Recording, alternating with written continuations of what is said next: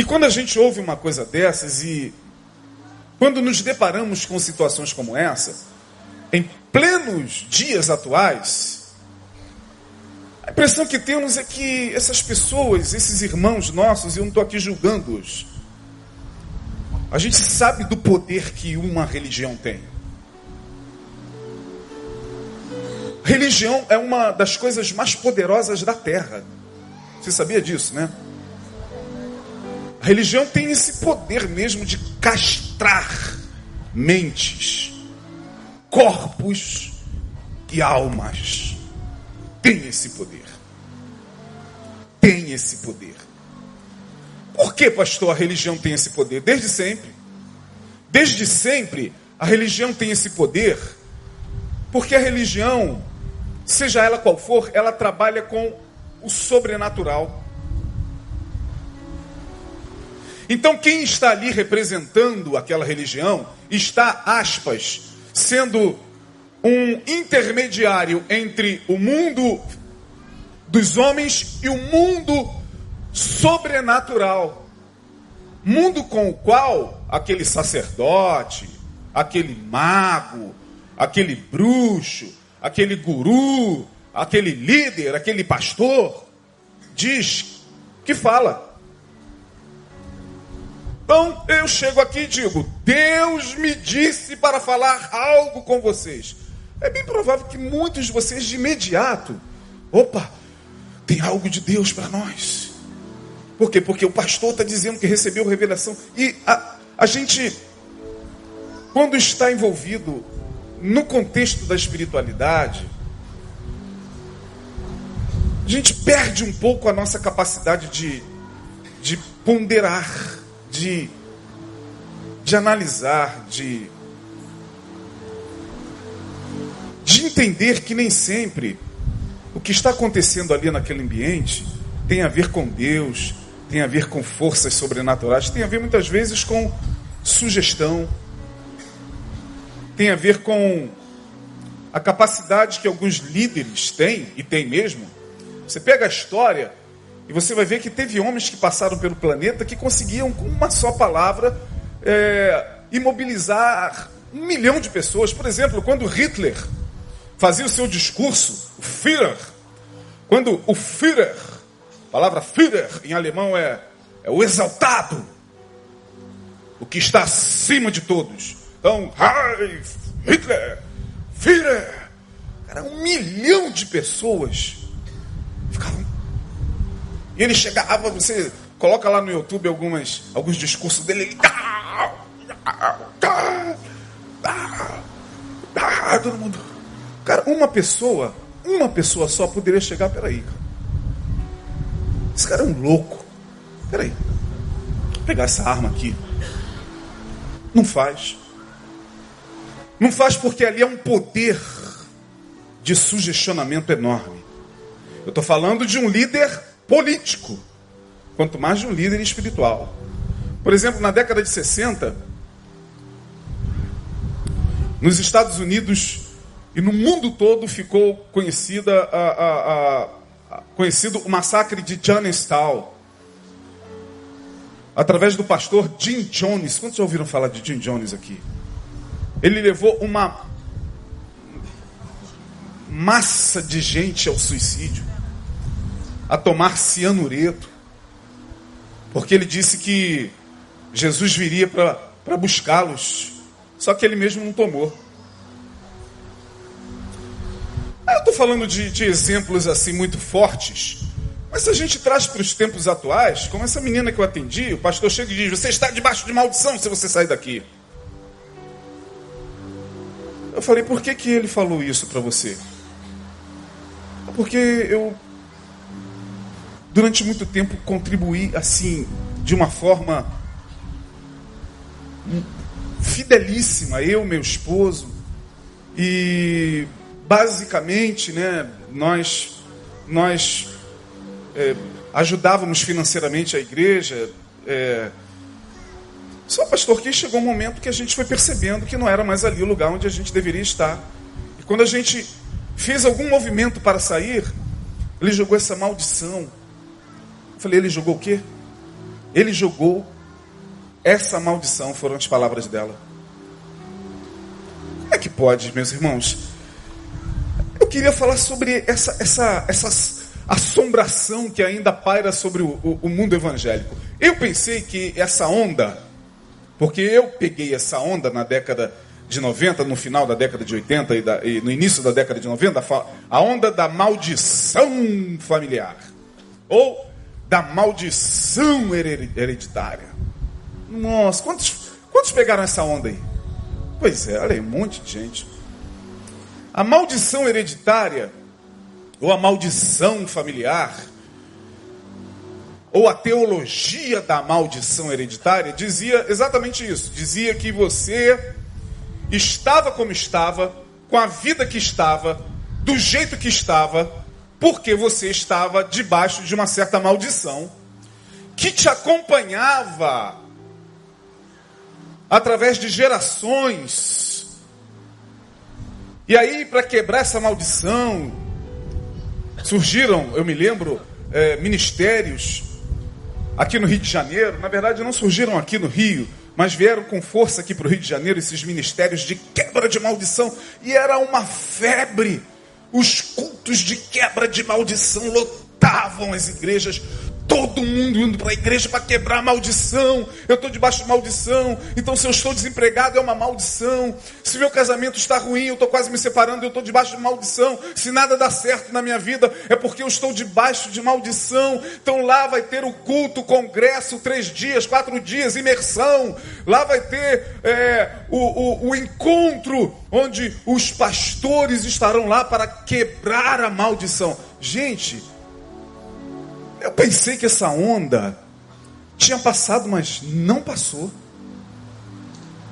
Aqui e ali eu me encontro com pessoas que se dizem evangélicas, ou melhor, se dizem conhecedoras da palavra, carregando sobre si a assombração da maldição, como essa que eu atendi.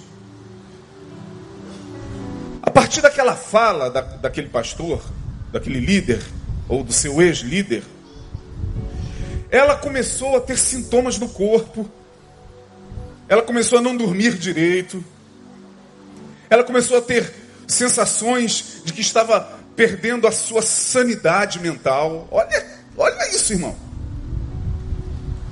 Ela começou a ter problemas até então com seu companheiro que frequentava a igreja junto com ela. Eu fui ouvindo o seu drama e com muito cuidado tentando desconstruir na sua mente essa magia. Desfazer essa magia. Que isso é magia para mim. Ou você pensa que magia só tem lá no, no satanismo? Não, tem dentro das igrejas também. Um líder que amaldiçoa alguém, para mim, é um feiticeiro. Para mim é um feiticeiro. Ele só tem nome de pastor.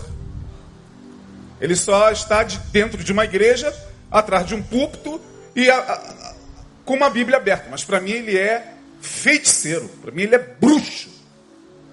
E ó, tá cheio de bruxo no nosso meio. Bruxo bruxo.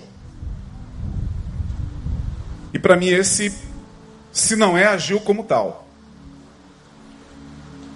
E aí eu queria ler com vocês, porque essa, esse medo coletivo parece que ainda assombra alguns irmãos nossos, sabe? A impressão é que eles estão vivendo na época dos vikings.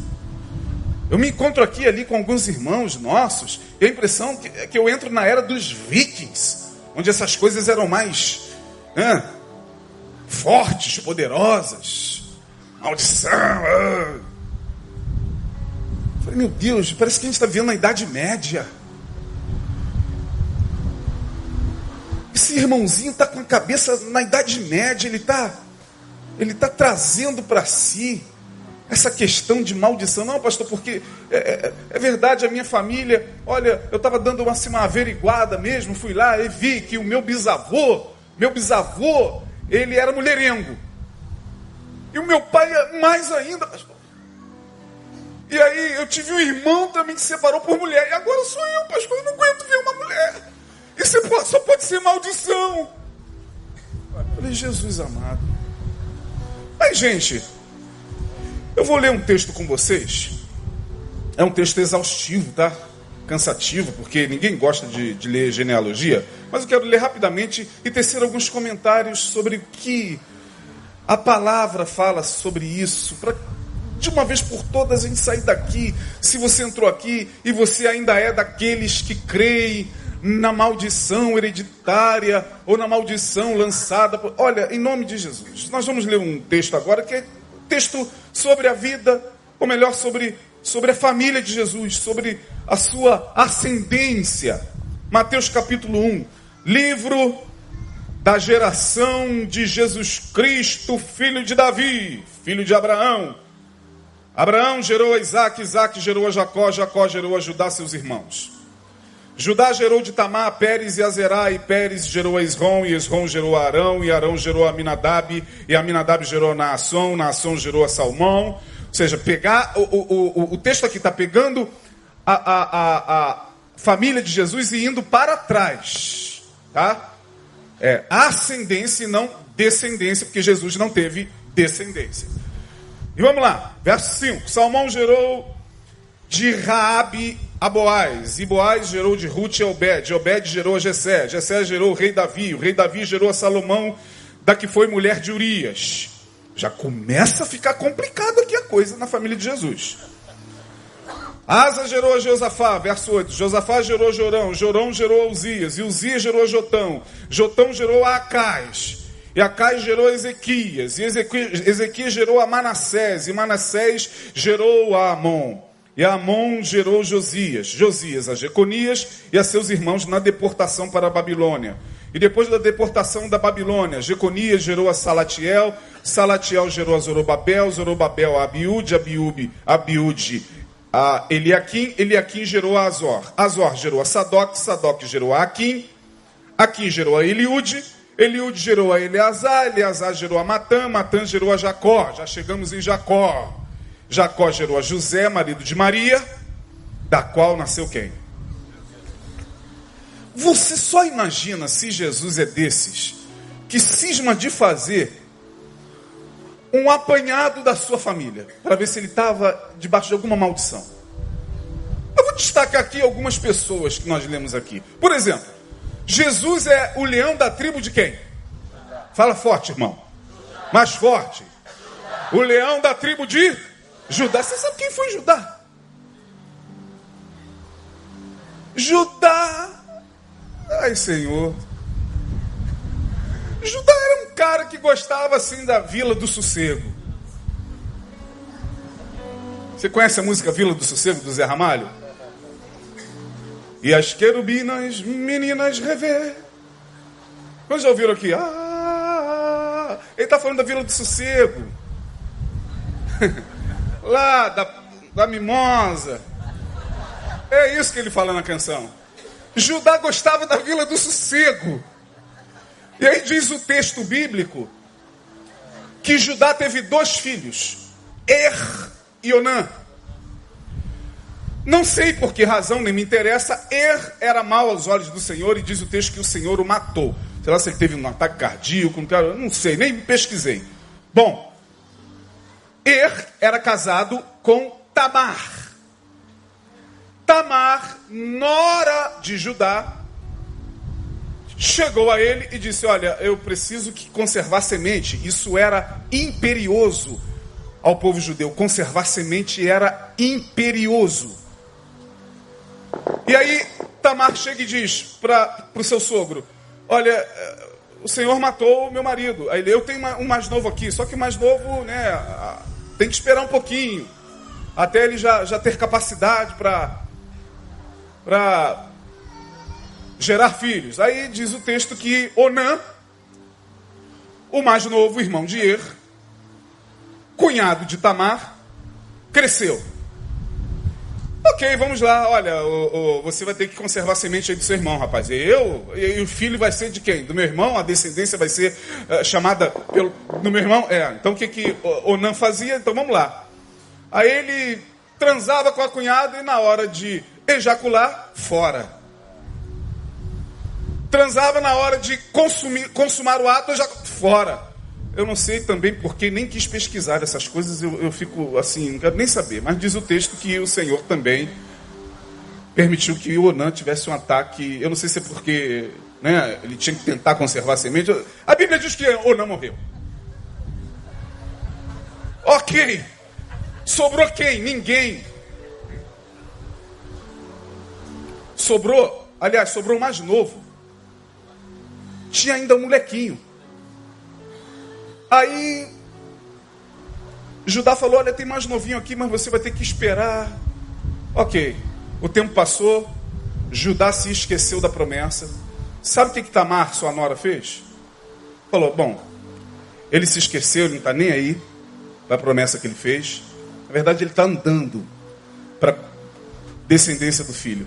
Como eu sei que ele gosta de, de uma vila do sossego, eu vou me disfarçar de prostituta e vou ficar ali na cabaninha e quando ele passar eu vou. Um deu outra. Judá um belo dia estava passando. E aí? Tranquilo? Tranquilo. Cansado? Quer descansar um pouquinho? Se divertir um pouquinho? Opa! É Jesus é o, o leão da tribo de Judá, tá, irmão? É, Judá entra, transa, sem saber que estava transando com a própria nora e vai embora. Ela engravida. Quando ela engravida, ela vai ao sacerdote e diz: Pejada estou. Judá, o quê? Como você pode fazer? Aí ele lembrou: Você não esperou o moleque crescer, sua. Bom, fizeram lá um, um chamaram os sacerdotes, chamaram os juízes. Vamos lá, vamos julgar essa mulher. Ela tem que morrer. Judá tem que matar essa vagabunda. Sei que eu tinha outro garoto aqui para dar, ela não esperou. Só que ele, quando entrou lá para transar com a própria nora, ele não tinha como pagar. Aí ele falou: "Pô, eu posso, posso, tô sem dinheiro aqui, não, tenho, não trouxe meus cartões." É, eu, eu, eu, que que eu, que como é que eu posso fazer? Ela, ah, deixa o teu cajado aqui, o teu bordão comigo. Na volta você passa, ele esqueceu. O cara era esquecido. Esqueceu. Esqueceu o bordão com a mulher, não voltou lá. Eu só sei que quando a Nora estava lá prestes a, a ser apedrejada, vagabunda! Aí ela diz: Quem foi que, que deitou-se contigo? Ela diz: O dono desse bordão e desse cajado. É, imagina a cara de dar. Hã? Olha que família complicada de Jesus. Agora eu fico imaginando se Jesus fosse esses que tem pavor, que tem medo de maldição. Vamos destacar outra pessoa aqui nessa genealogia. Olha lá o verso de número 5. Salmão gerou de quem? Bota lá o verso 5. 1,5. Salmão gerou de quem? Quem era Raab, irmão? Quem era Raab, irmão? Fale mais forte, igreja. Quem era Raab, irmão? Uma prostituta. Uma prostituta entrou na genealogia do Cristo. Agora não foi só a prostituta Raab que entrou. Diz lá o texto, no mesmo versículo, que Salomão gerou de Raabe a Boaz. Boaz era aquele que casou com Ruth. Ruth era a bisavó de Davi. Ruth gerou a Obed, Obed gerou a Jessé e Jessé gerou a Davi. Bom, até aí tudo bem. Ruth era moabita. Ruth era moabita. Daí, pastor, você sabe quem foi Moabe? Moabe. Como é que surgiu esse povo? Quando Ló saiu lá de Sodoma e Deus acabou com Sodoma, e a mulher de Ló olha para trás e vira o quê? Uma estátua de sal, só ficou ele e as filhas. Eles subiram num monte e olharam a campina de Sodoma e Gomorra pegando fogo. Na cabeça das meninas, aquilo ali era o mundo até então conhecido. O que, que elas pensaram? Não tem mais homem para conservar a nossa semente. Que, que a gente faz então? A gente faz o seguinte: a gente vai ali, amassa umas uvas, faz um bom vinho em bebê do nosso pai. E quando o papai estiver mais ou menos bêbado, não pode deixar ele dormir não, senão não funciona. Vai você e se deita sobre ele e depois eu vou. Diz o texto que a primeira foi, a mais velha deitou-se, engravidou e dela saiu o povo de Loami, ou o povo de Amon. A segunda mais nova foi, transou com o pai, incesto, né? Hoje, dentro do que a gente entende. E a mais nova gerou um outro povo, Moabe, da onde veio Ruth. Olha que coisa! Imagine se você vai descobrindo que isso tudo está na tua família. Eu não teria maldição até 2025 que se quebrasse. Mas, olha só, eu vou destacar mais gente aqui. Manassés. Eu não quero me, me alongar muito, porque eu ia destacar tanta gente ruim aqui na família de Jesus. Tanta gente torta. Manassés. Olha aí. Verso de número 10. Ezequias. De Ezequias nasceu quem? Manassés. Manassés era um feiticeiro Hum, da pior, da pesada. Um rei feiticeiro da pesada. Você está pensando que é brincadeira? Abre lá em segundo livro de Crônicas 33, 4. Ele, o painel vai botar para você aí. Só para você ter uma ideia de quem era Manassés, que estava aqui na genealogia de Jesus. Olha o que, que Manassés fez como rei. Também edificou altares na casa do Senhor. O homem não fazia só feitiço, não, ele fazia feitiço na casa do Senhor, da qual o Senhor tinha dito: em Jerusalém estará o meu nome eternamente. Olha lá. Edificou altares a todo o exército do céu, nos dois átrios da casa do Senhor. Vamos lá. Além disso, Manassés queimou seus filhos como sacrifício no vale de, do filho de Rinom e usou de augúrios de encantamentos. Augúrios são adivinhações, encantamentos, e dava-se às artes mágicas, e instituiu adivinhos e o que? Feiticeiros. Sim, fez muito mal aos olhos do Senhor para o provocar a ira. O cara está aqui na genealogia de Jesus, irmão. Pastor, eu descobri que um avô meu era um feiticeiro. Jesus também tinha lá atrás também um. Fica tranquilo. Você não é o único. Pastor, que eu descobri que meu avô, ele mexia com essas coisas. Eu falei, meu filho, seu avô deve ser um santo perto de Manassés. Manassés fazia tudo isso na casa do Senhor. Está lá na, na, na família de Jesus. E aí, minha gente, eu poderia caminhar aqui para falar sobre essa questão de maldição que vem da família. Agora você imagina. Eu não sei em que família você nasceu, só você sabe. Sua família é uma benção, amém, irmão? Olha o amém como é que fica fraquinho. É, a gente. É, a gente sabe como é que as questões familiares acontecem. Família, é família é uma benção. Né? Família é um projeto de Deus. Família, ruim, ruim com ela, às vezes é, é, é melhor sem ela mesmo. Dependendo da família.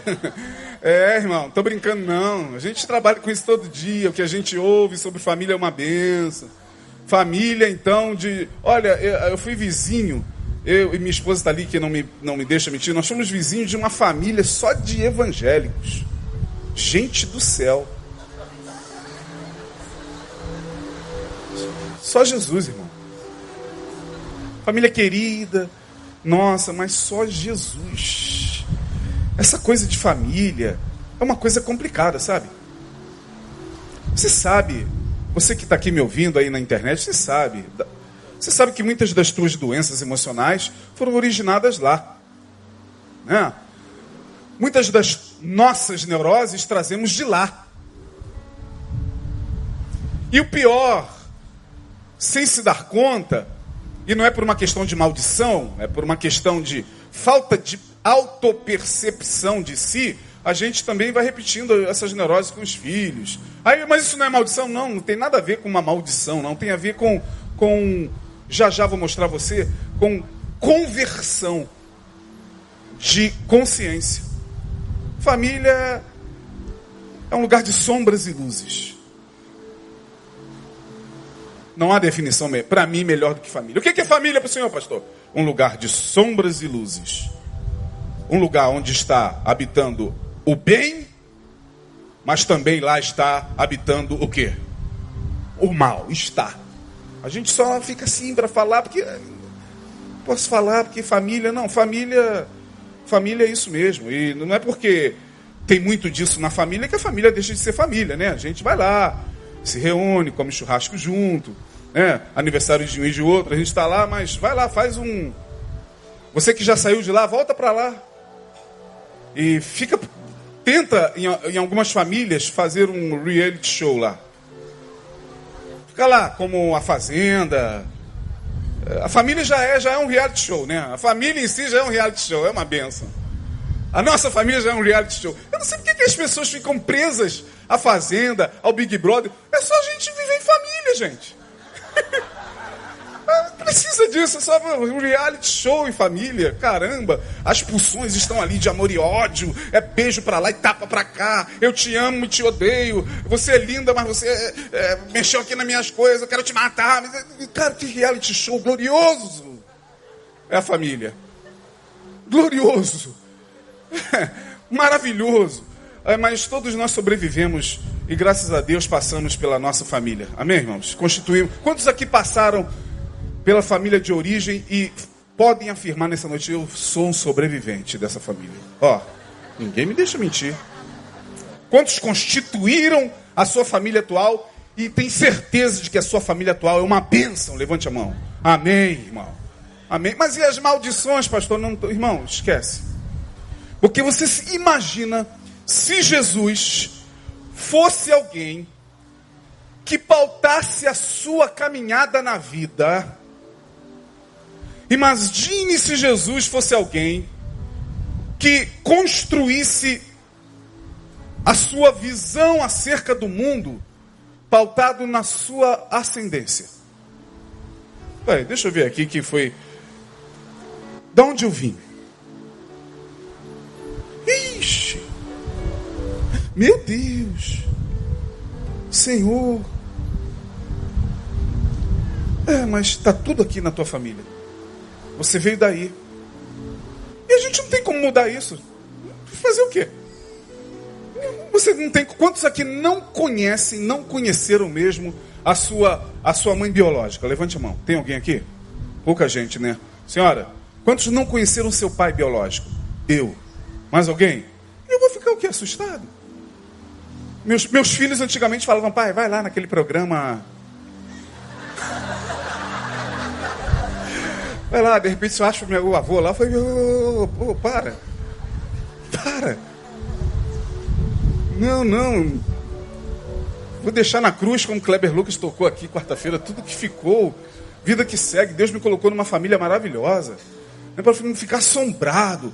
Ah, quem foi meu pai? Ah, meu Deus, se ele foi um feiticeiro, se ele foi um, um alguém que, que era envolvido, ou alguém que tinha uma tendência tal. Irmão, pelo amor de Deus, quero compartilhar rapidinho com vocês como a Bíblia trata essa questão das maldições. Aí vem a pergunta. Pastor, então o senhor não acredita em maldições? Acredito, irmão. Irmão, eu acredito e acredito muito em maldição. Não é que maldição não exista. É a maneira como nós enxergamos essa questão da maldição que nos afeta, muitas vezes para, para pior, como foi o caso dessa jovem, sem que a gente tenha a plena noção de como a Bíblia trata essa questão da maldição. A maldição existe? Existe, irmão. Tem muita gente debaixo de maldição? Não só gente, como nações, como governos, como sociedades. E muitos impérios no passado, por entrarem debaixo da maldição, desapareceram. Então, não estou aqui brincando com o tema.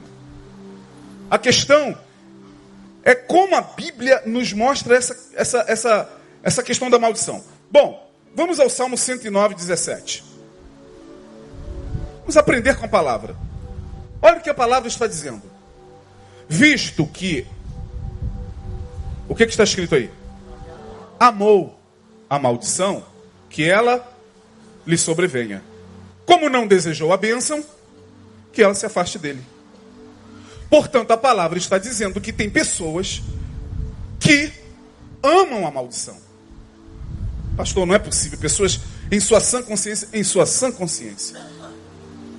Eis que ponho diante de vós, Deuteronômio 30, 15, o caminho da vida e o caminho da morte.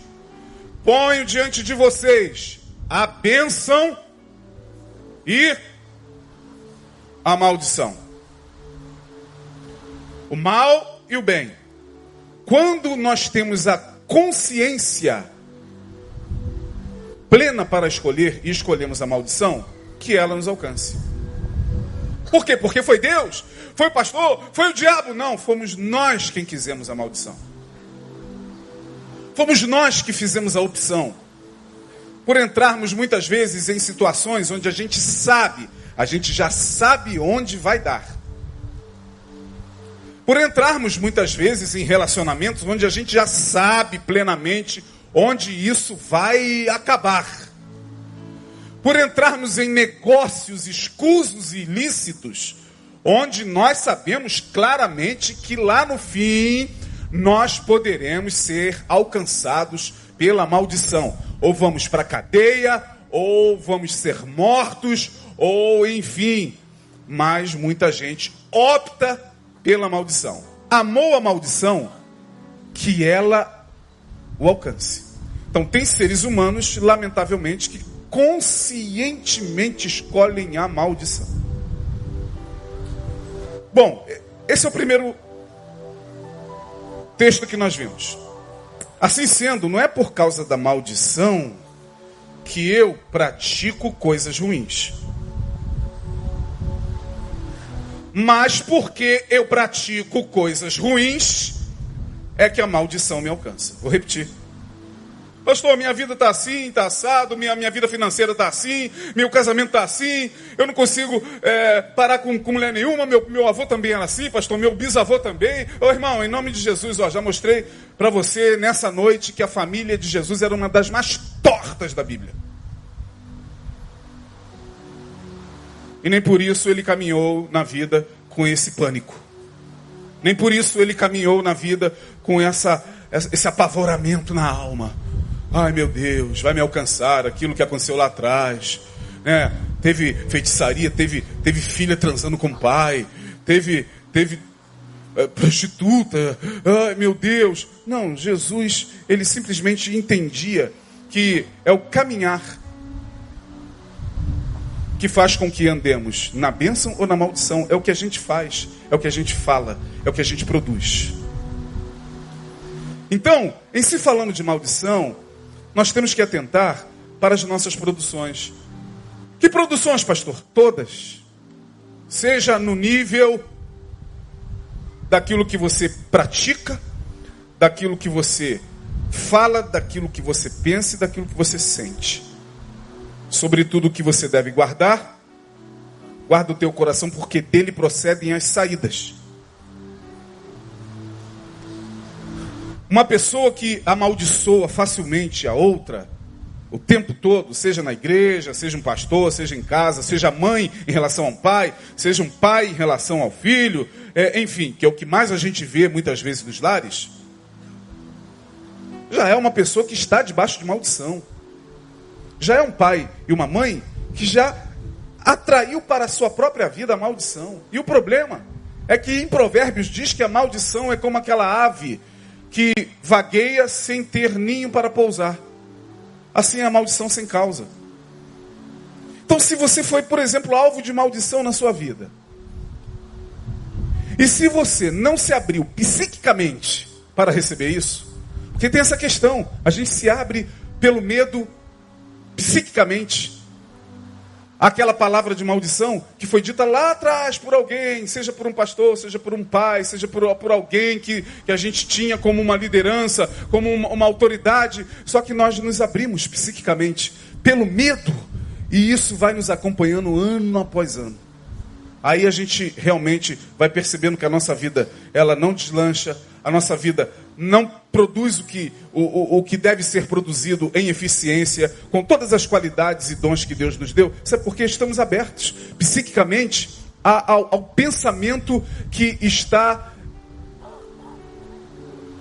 alimentado pelo medo. Como tem crente amedrontado no nosso meio, gente. Tudo amedronta o crente. O crente tem uma mente assombrada. Chega 27 de setembro, os crentes ficam desesperados. Ah, vou cuidar do doce, está amarrado, pastor. Pastor, o que eu faço? Meu filho chegou com uma bala. Ai, meu Deus, ele não vai dormir. Irmão, irmão, em nome de Jesus, irmão. Em nome de Jesus. Aquele sobre quem repousa o Espírito da graça. Nele não há nenhuma maldição que possa ter efeito. Descansa a mente. Não, pastor, porque pelo amor de Deus, hoje é Halloween. Oh, é Halloween, pastor, dia 31. Ah, tá amarrado em nome de Jesus. Aí o cara fica sozinho, cara, tá amarrado, ouve um barulho, tá amarrado. Ah, tá amarrado, Satanás. E você que tá aqui, espírito do Halloween. Oh, irmão, irmão, não tem espírito de Halloween, coisa nenhuma, isso é uma festa. Boba. É, dos meninos lá dos Estados Unidos. Meu pastor, tem uma, tem uma, uma coisa diabólica. E por que, que você está se abrindo a essa coisa diabólica, irmão? Siga a vida, viva a vida. Para com isso. Nós somos assombrados demais, pelo amor de Deus. A gente não descansa no Evangelho da graça. Amou a maldição que ela o alcance. Salmo 109, 17. Portanto, é o que eu faço que atrai a maldição. Mas não a maldição que me faz fazer o que faço. Mas é o que eu faço que atrai a maldição. É simples de entender.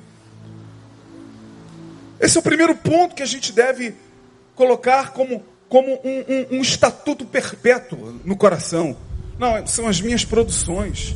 Não, não foi a maldição lançada pelo meu pai, nem pelo meu pastor, nem por aquele sacerdote é, da feitiçaria. Não, foi, foi o meu medo. Foi foi a minha abertura a esse sugestionamento maligno. Eu me, de me deixei sugestionar.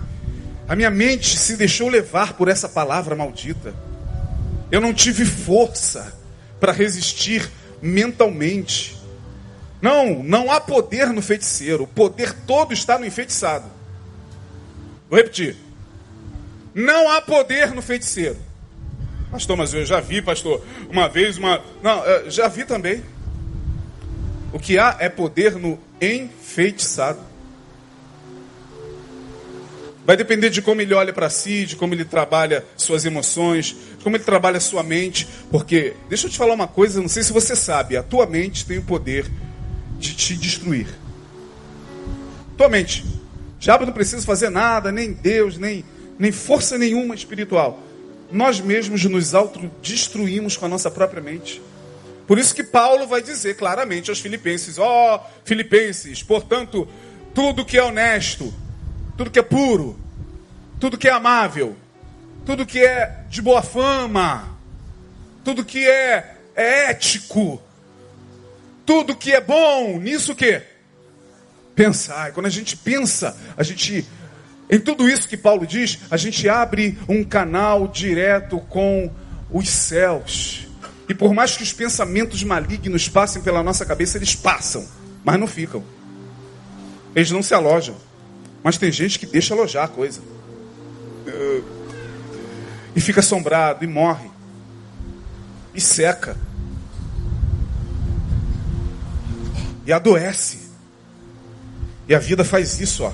Fecha. Até você entender que é você fazendo isso com você mesmo. É o diabo, não, não é o diabo, não. O diabo. O diabo nessa história aí, meu irmão, ele é aquele que só solta o burro. Conhece a história? O diabo uma vez chegou e entrou numa fazenda, tinha duas fazendas, uma do lado da outra. Aí ele foi lá e viu um burro preso. O que, que ele fez de madrugada? Hã? Soltou o burro e foi embora. Aí o burro entrou na, ah, entrou no, no, na fazenda, na plantação da fazenda ao lado, acabou com a plantação. Aí de manhã estava lá o burro acabando com a plantação do, do, do, do, fazendeiro ao lado. Ele pegou uma arma e pá no burro. Aí o dono do, do burro, ouvindo aquele barulho, viu o burro morto. O que, que você fez? Teu burro acabou com a minha plantação. Pá, matou o cara que matou o burro. Bom, os filhos do que matou o burro, vendo o dono do burro ter matado o, o cara, matou o dono do burro. Os filhos do dono do burro, vendo que os filhos do, do cara que matou o burro, tendo matado seu pai, começou uma guerra. Aí a pergunta é: o que, que o diabo fez, irmão? Ele só soltou o burro. O diabo ele não precisa fazer muita coisa, não. Ele sabe que a gente se destrói. Ele sabe que nós temos energias destrutivas dentro de nós, que se não for pela graça de Deus, elas irrompem e acabam com a nossa vida. Portanto, não é maldição hereditária, não é que você está debaixo de maldição. Segundo, os problemas, eles não podem ser vistos como um karma familiar. Pastor, eu acho que eu estou debaixo de um karma. Eu acho que tem alguma coisa que me alcançou. Ora, Jesus ouviu isso lá em João 9, passando por um cego, ele olha para o cego, e aí os discípulos olham para o cego e fazem a seguinte pergunta: olha a cabeça assombrada dos discípulos: Senhor, quem pecou? Ele ou seus pais para que nascesse cego? Olha a pergunta. Senhor, quem pecou? este ou seu pai para que nascesse cego? Aí Jesus responde e diz: Olha lá, perguntaram os seus discípulos: Rabi, quem pecou? Este ou seus pais? Ele está debaixo de uma maldição, Rabi? Será que ele está cego e nasceu cego, veio ao mundo cego porque seus pais pecaram? O que, que Jesus responde? Nem ele, nem seus pais, mas foi para que nele se manifestassem as obras de Deus. Ou seja, para com esse pensamento, gente. Para com, isso, com essa assombração. Não, não há nenhuma maldição hereditária aqui nesse homem, não. O que há é o poder de Deus que agora será manifesto na vida dele. E vocês serão testemunhas. Ele abre os olhos do homem. Ele mostra que os problemas nem sempre podem ser vistos como um karma familiar, mas como uma possibilidade de manifestação da glória de Deus. Agora, é aquilo, irmão. Eu não sei como é que a gente está lidando com a vida todos os dias. O que, que sai da sua boca? O que, que você produz em casa? Nas relações familiares entre pais e filhos, entre marido e mulher? O que, que sai e o que, que entra o tempo todo? Isso sim pode gerar uma egrégora, que a gente chama de egrégora. Sabe o que é egrégora? Egrégora é o que a gente cria no ambiente e que é nada mais, nada menos do que o produto da, da, produção daquele ambiente ali. Aquele ambiente ali é tão saturado de, de palavras de desgraça, de palavras de, de, de maldição, de, de, de, palavras de baixo escalão. Aquele ambiente está tão saturado que a, a egrégora já é comum ali no ambiente. O próprio ambiente é formado por aqueles que nele está. O diabo só vai desamarrando os burros nas famílias. Caminhando para o final, eu creio em maldição quando a gente não tem a capacidade de se converter. Se converter a Jesus? Já, já me converti, pastor? Não. Se converter ao próximo. Se converter ao ente querido, ao familiar, a quem a gente magoa, ao filho, a quem a gente lançou sobre ele palavras tão pesadas.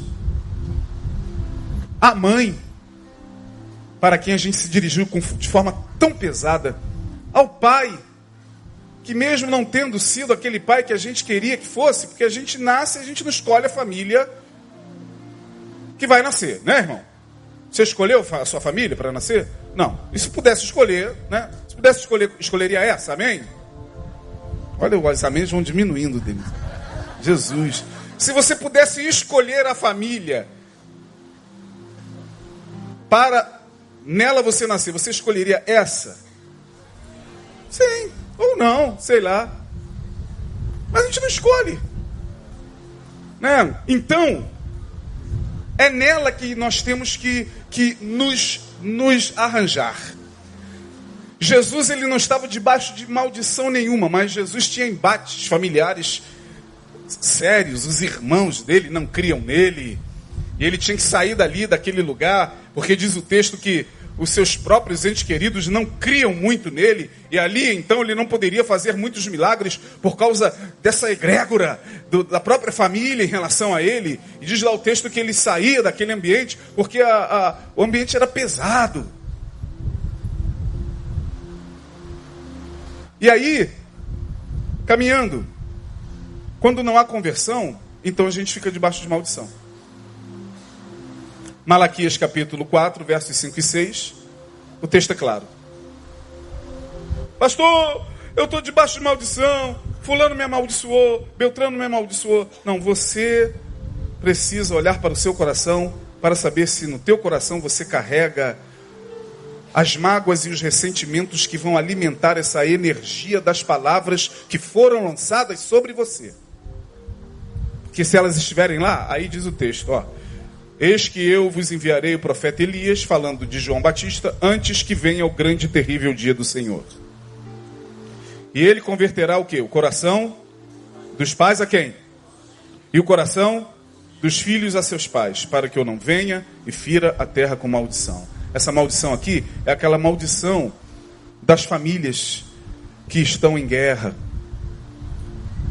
que não se entendem, que não se perdoam dos lares onde não há perdão, onde não há o reconhecimento do erro. Essas famílias são aquelas que naturalmente atraem para si a maldição, não porque ela veio de alguma ascendência ou de algum antepassado, mas porque ali mesmo, por conta de palavras e, e de pulsões de ódio, de ira, porque essas coisas todas estão presentes na família. Não tem essa não, a minha família é de Jesus e não tem essas coisas. Tem sim, irmão. Oh, vamos parar.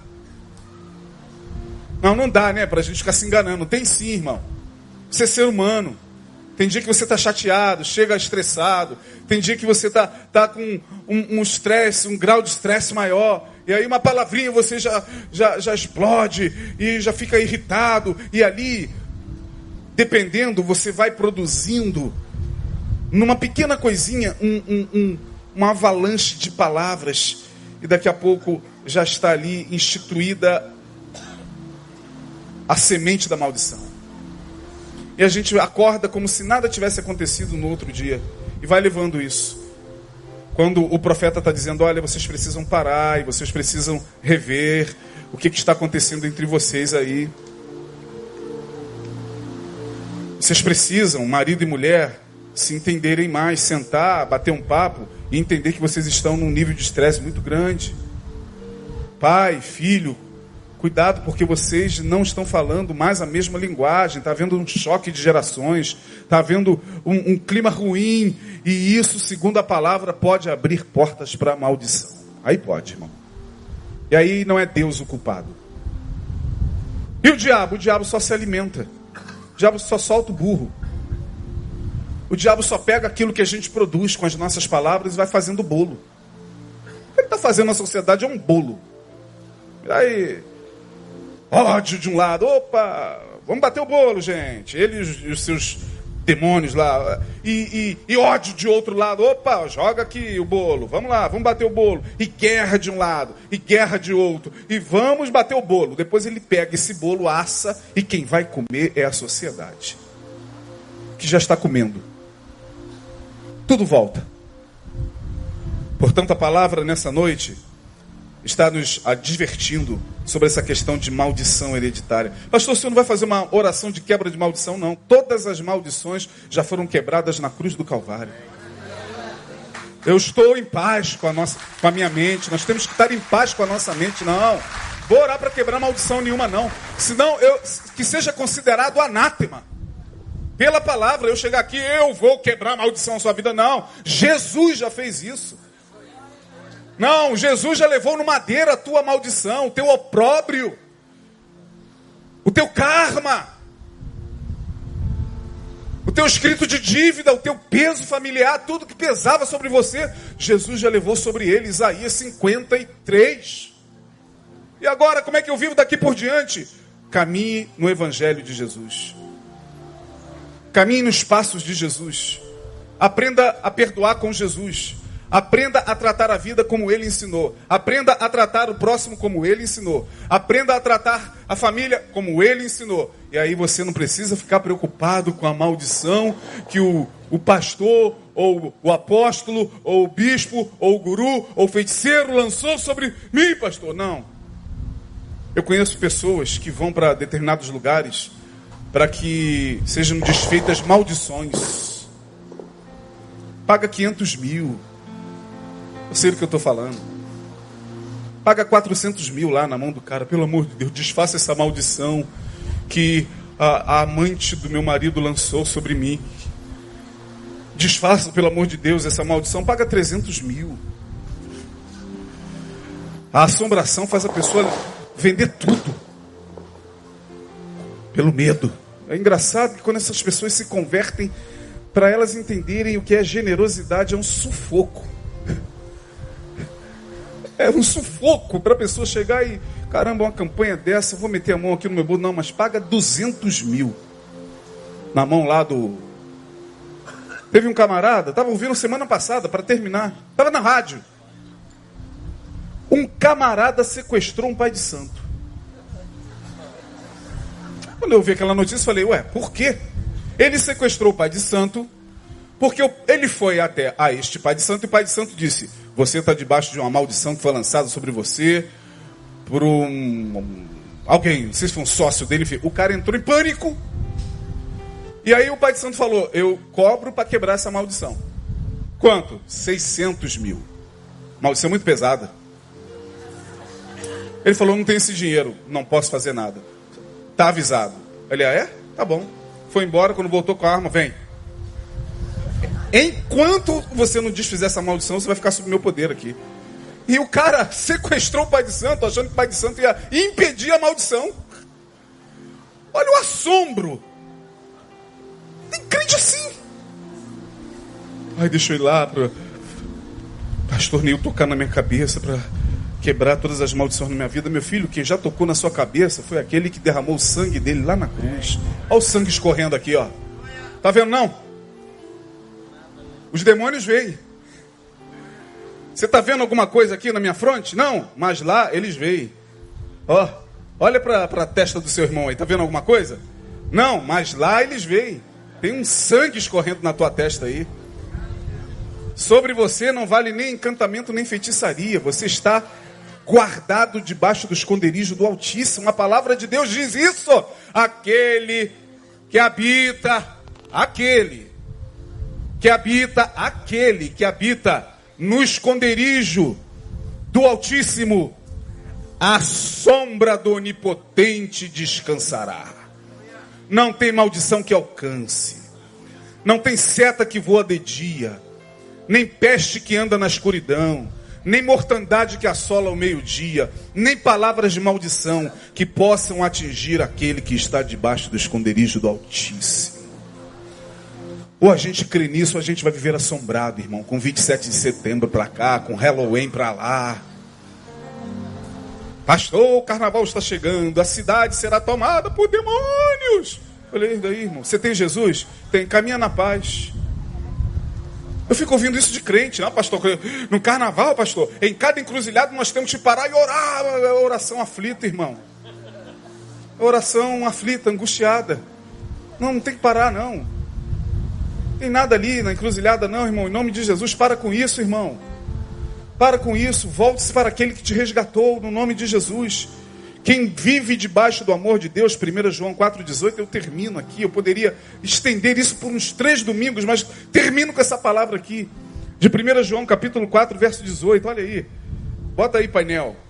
Primeira epístola de João, capítulo 4, verso 18, e a gente ora. Ora na, na esperança de que teremos uma semana debaixo do esconderijo do Altíssimo. Pastor, mas e os problemas? Bom, problemas todos nós temos. Eu também tenho, irmão. Vamos à luta. Vamos perdoar quem tem que ser perdoado, vamos nos consertar com quem a gente tem que se consertar, vamos, vamos abraçar quem precisa ser abraçado. Isso aí não adianta, a gente não tem como evitar. Agora, olha que palavra linda. Jesus, não é possível que a gente não entenda isso. Ô oh, irmão, em nome de Jesus, você que está aí cheio de medos na alma, porque sei lá quem lançou aí alguma palavra contra você, se foi teu pastor, se foi o apóstolo, se foi o bispo, se foi lá atrás aonde você frequentou e porque você saiu de lá, olha, se sair, vou pegar você de noite. Se me abandonar, vai pagar um alto preço. É mesmo? Aí você se abre para aquela energia e anda apavorado. Aí vem João e diz: No amor não há o quê? Não há? Antes, o perfeito amor lança fora o medo. Porque o medo envolve castigo, como tem gente se castigando por conta do alto medo. O medo envolve castigo. Quem tem medo não está o quê? aperfeiçoado no. Então, irmão, quer um, um antídoto contra a maldição? Ame. Quer ficar imune a qualquer tipo de assombração, de maldição, de palavra? Ame. Simplesmente ame o próximo. Ame a vida. Ame a si mesmo. Ame as coisas que Deus ama. Ame. Porque o amor lança fora todo medo. Foi o que eu tentei desconstruir na mente daquela irmãzinha que saiu um pouquinho mais feliz daqui um pouquinho mais consciente de quem ela é em Cristo e de quem Cristo é para ela. Então, no nome de Jesus, que nesta noite nós possamos sair daqui convictos de que quem está em nós é maior do que aquele que está no mundo. Quem está em nós é maior do que aquele que está do outro lado, nos ameaçando, de todo o inferno. Não, não preciso mais ficar apavorado. Como fico vendo aí amigos pastores, vamos amarrar. No dia do, do 31, então, que eu mais vi, falou, gente querida, gente amada, pastores queridos, vamos amarrar a potestade do Halloween no Brasil. Ah, terrores da alma dele, angústias dele, assombrações geradas por ele mesmo. Não, segue a vida, esquece o diabo. O diabo solta o burro. Então, irmão, no nome de Jesus, saia daqui nesta noite, diga para a pessoa que está ao seu lado, irmão, vamos ficar em paz. Agora vigie o que sai da sua boca. Vigie o seu coração, se converta. Se tiver de chegar em casa hoje, fazer um exame de autoconsciência, sabe? Pô, onde é que eu estou errando? Onde é que, onde é que eu preciso me converter em relação ao meu filho, à minha esposa, aos meus irmãos, a mim mesmo? Estou me fazendo tão mal estou deixando de me amar. Então, no nome de Jesus, vamos curvar a nossa cabeça, vamos orar. Cadê a banda? Tá aí? Não, né? Que pena que já foi. Poxa, termina aí um. Despede a gente com mais um louvor. Queria orar por você. Você que entrou aqui um pouco angustiado, mente assombrada. Queria que você ficasse de pé nesse momento. Só você, para quem essa palavra foi dirigida. Fique de pé. Tem um jovem aqui, mais pessoas lá atrás. Jesus está curando pessoas. Temos orações aqui a fazer. Passamos um pouquinho do horário. Hoje foi muita atividade. Você que anda na vida assombrado, Jesus está te libertando nesta noite. Vamos orar. Vou chamar o pastor Denilson aqui para fazer essa oração.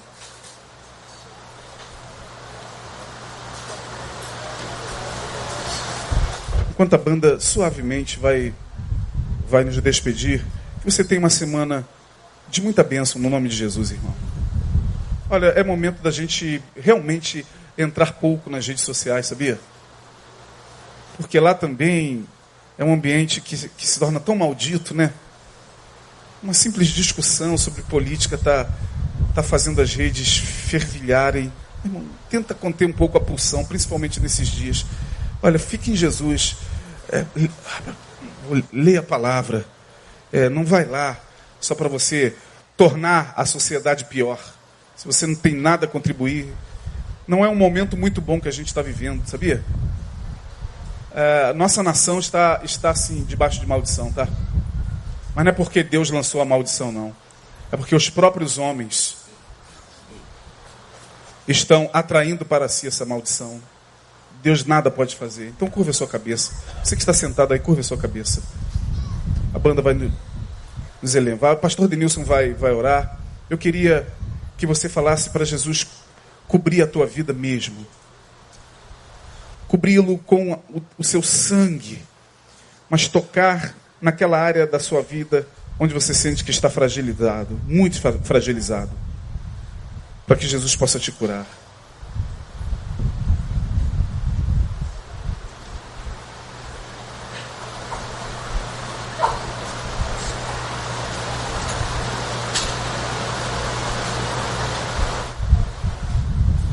Pai, louvado seja o teu nome.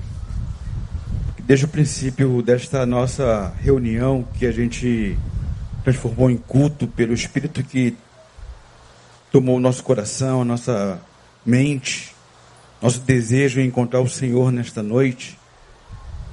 Muito obrigado a Deus porque o Teu Espírito se fez presente em todo o tempo. Nós pedimos que o Teu Espírito descesse sobre nós e o poder do Espírito pudesse ser liberado sobre nós.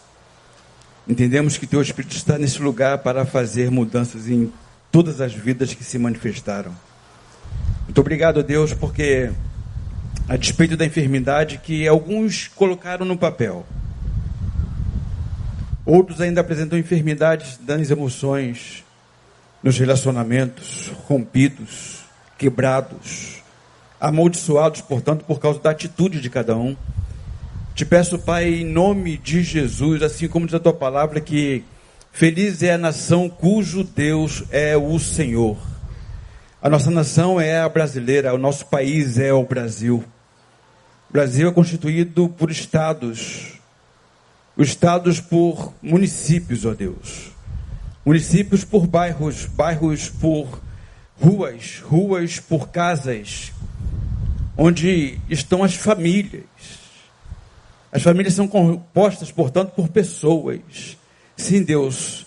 Feliz é a nação cujo Deus é o Senhor, porque nós entendemos que a nação brasileira começa na família, dentro de casa, com cada indivíduo, com as suas emoções ali representadas, com as psiques que se interligam, que se relacionam. Pai, abençoe cada coração aqui, cada vida, cada palavra que um dia foi lançada de maldição que seja repreendido em nome de Jesus. Pelo teu sangue derramado na cruz do Calvário, todas as coisas se fez novas. Portanto, Pai, que se essas pessoas aqui, os meus irmãos que se levantaram publicamente confessando que tem precisado, ó Deus, de uma intervenção sobrenatural do Senhor, que tu possas alcançá-las pela tua palavra, pelo teu espírito. Abençoe, Deus. Derrama a tua graça, a tua saúde que era saúde emocional, espiritual, de relacionamentos, que haja, ó Deus, portanto, uma nova vida em Cristo Jesus, que sejam transformados pelo Teu Espírito nessa noite e que elas vivam em novidade de vida. Abençoe-as, ó Deus. E tantos outros que ficaram sentados, entendendo a Tua palavra nessa noite, também alcanços por Tua graça, pelo Teu poder, pela Tua misericórdia. Nós oramos, nós nos abençoamos mutuamente, porque todos nós absolutamente todos nós temos alguma coisa a, rever em nós, a, a refletirmos acerca daquilo que nós temos feito com a nossa vida. Nos ajude, ó Deus, a, é, a honrar aquilo que tu nos dás todos os dias, porque todo dia o Senhor nos permite uma nova oportunidade de fazer diferente. Oh Deus, que a semana que se inicia no dia de hoje seja uma semana de vitória, de graça, de paz na tua presença. Sim, nós seremos vitoriosos a despeito das dificuldades que encontraremos, a despeito dos obstáculos que eh, serão postos no nosso caminho, mas nós somos mais, muito mais do que vencedores em Cristo Jesus. Muito obrigado porque tu nos deste a vitória na cruz do Calvário, porque pelo teu amor nós fomos transformados. Queremos viver como novas criaturas em Cristo. Seja assim na minha vida, na vida de todos os meus irmãos aqueles que aqui estão, aqueles que me ouvem pela internet, em nome de Jesus. Amém e amém. Aleluia. Glória a Jesus. Você se sente abençoado, irmão? Amém? Diga eu sou um abençoado. Você se sente mesmo abençoado?